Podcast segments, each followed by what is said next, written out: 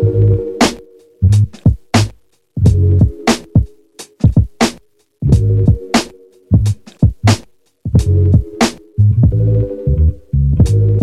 dúvida, Passamos por um período tenso para a democracia em nosso país. De ameaças aos poderes da República a declarações perigosas de generais e políticos, um ambiente complicado de instabilidade movimenta o noticiário a cada dia. Há, inclusive, o fantasma do golpismo pairando sobre nossa jovem república, recém-nascida após os 21 anos do regime civil-militar que consolidou uma ditadura cruel e repressiva. Mas você sabe o que é uma ditadura? Hoje, vamos explicar a historicidade desse conceito, refletindo sobre o passado e o presente na missão de contribuir com o fortalecimento da nossa democracia.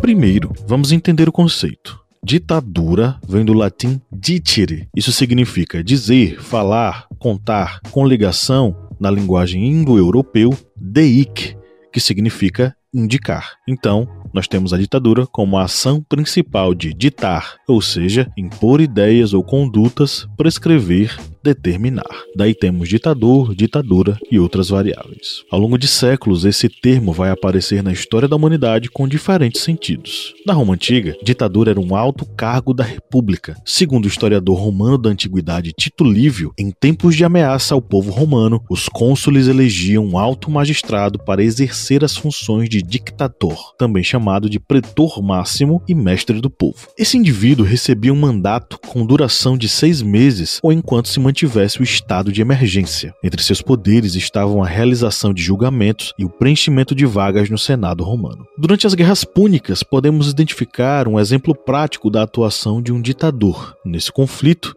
que opôs Roma à sua rival Cartago, a necessidade de indicar um ditador emergiu da falta de união entre as facções políticas romanas. Quinto Fábio Máximo foi nomeado duas vezes ditador durante esta guerra, tornando-se o homem mais poderoso de Roma, algo que foi visto com receio pelo Senado, que aboliu o cargo. Eles concluiriam naquele momento que era muito perigoso dar a alguém tanto poder. Anos depois, em 81 a.C., a ditadura voltaria a ser criada, também em um momento de tensão política e guerra civil. Mas para entender o que aconteceu, a gente vai ter que voltar alguns anos antes. Enquanto Sila, general e cônsul romano, marchava para uma guerra contra o rei Mitrídates VI, Mário, também general e cônsul romano, lembrando que dois cônsules eram eleitos em Roma, deu um golpe legislativo e assumiu o poder militar romano na Ásia Menor, que era de Sila por decisão do Senado. Ao saber disso, Sila retornou com seu exército para Roma, iniciando a Guerra Civil. Pela primeira vez na história de Roma, um magistrado introduziu o fator da força militar na política interior, e a partir daí, a cidade já não mais poderia se ver livre da ameaça de um golpe militar. Sem encontrar resistência, Sila adentrou Roma,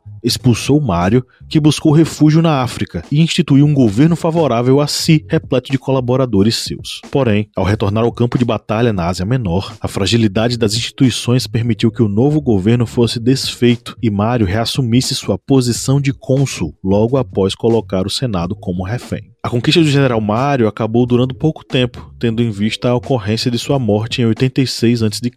Cinco anos depois, após vencer seus inimigos em terras asiáticas, Sila retornou para Roma, reconquistou sua posição política e derrotou seus inimigos, que se encontravam no poder. Ele realizou uma caça às bruxas de seus adversários, criando uma lista de todos aqueles que, a partir de então, não poderiam mais usufruir de nenhum tipo de direito político. Após diversas mortes, Sila governaria Roma na condição de ditador, expondo ainda mais a fragilidade das instituições republicanas mediante a ampliação do poder e influência dos generais.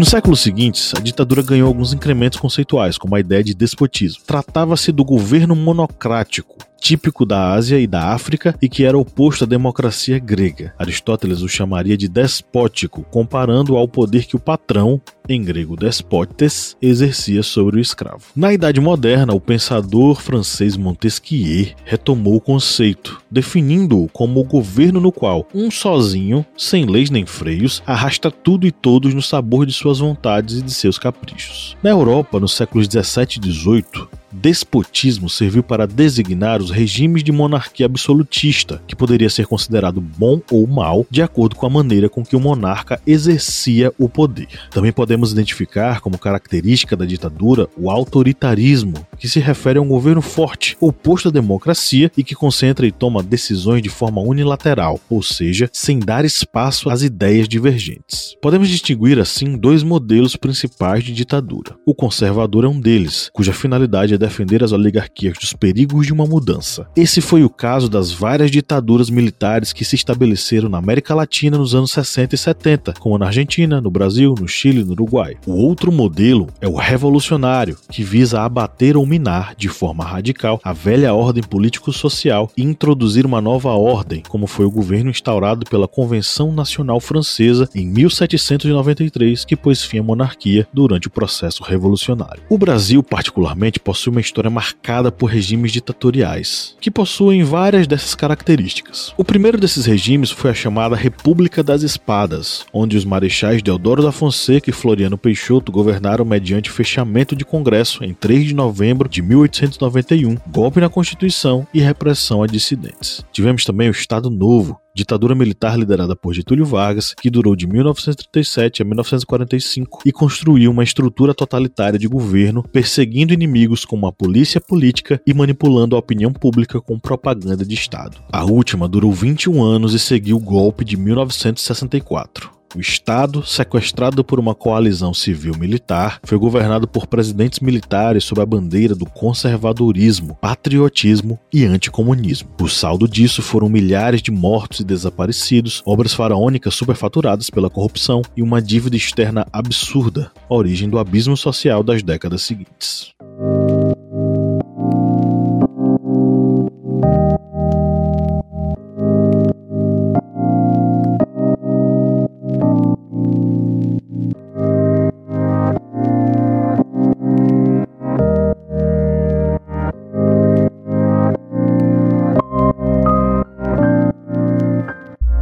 E aí, curtiu? Se você já acompanha nosso trabalho há algum tempo e nós te ajudamos de alguma forma, considere ser um apoiador no apoia.se barra historiante por apenas R$ reais mensais. Como recompensas, você entra no nosso sorteio mensal de livros, recebe vídeos e podcasts exclusivos e acessa os minicursos online que veiculamos apenas para os apoiadores. Um abraço e até o próximo História das Coisas.